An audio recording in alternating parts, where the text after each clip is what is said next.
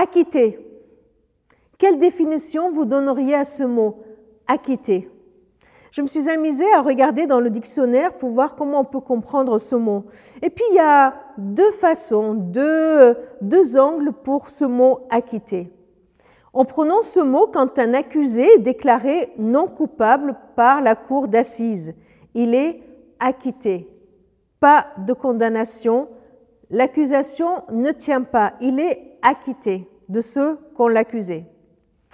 Il y a un deuxième sens qui euh, qui nous vient et qui est plus évident à voir quand nous le voyons apposé comme un tampon sur, par exemple, une facture que nous devons. Le tampon acquitté. Cela ne veut pas dire que la facture est, annulée, qu'elle n'aurait pas dû être, mais cela ou, qu'elle est fausse, mais, mais cela veut dire que cette facture a été payée, acquittée. De même, notre dette, notre dette qui est acquittée, eh bien, elle n'est plus due. Pourquoi? Parce que quelqu'un l'a réglée. Dans Colossiens, nous lisons Autrefois, Colossiens 2.13, autrefois vous étiez spirituellement morts à cause de vos fautes et parce que vous étiez des incirconcis, des païens.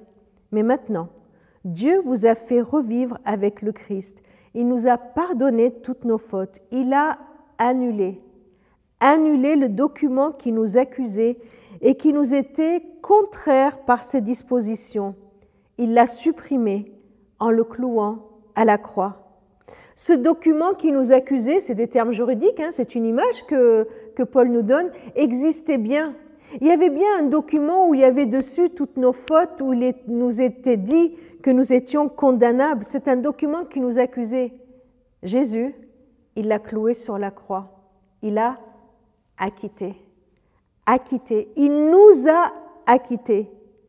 Et les conséquences, nous le lisons dans Romains 1, Romains 8, euh, chapitre 8, verset 1.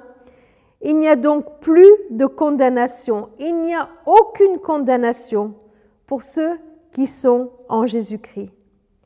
Voilà ce que nous pouvons déclarer. Voilà ce que le Christ déclare sur nos vies. Notre dette est acquittée. Jésus-Christ l'a payé sur la croix.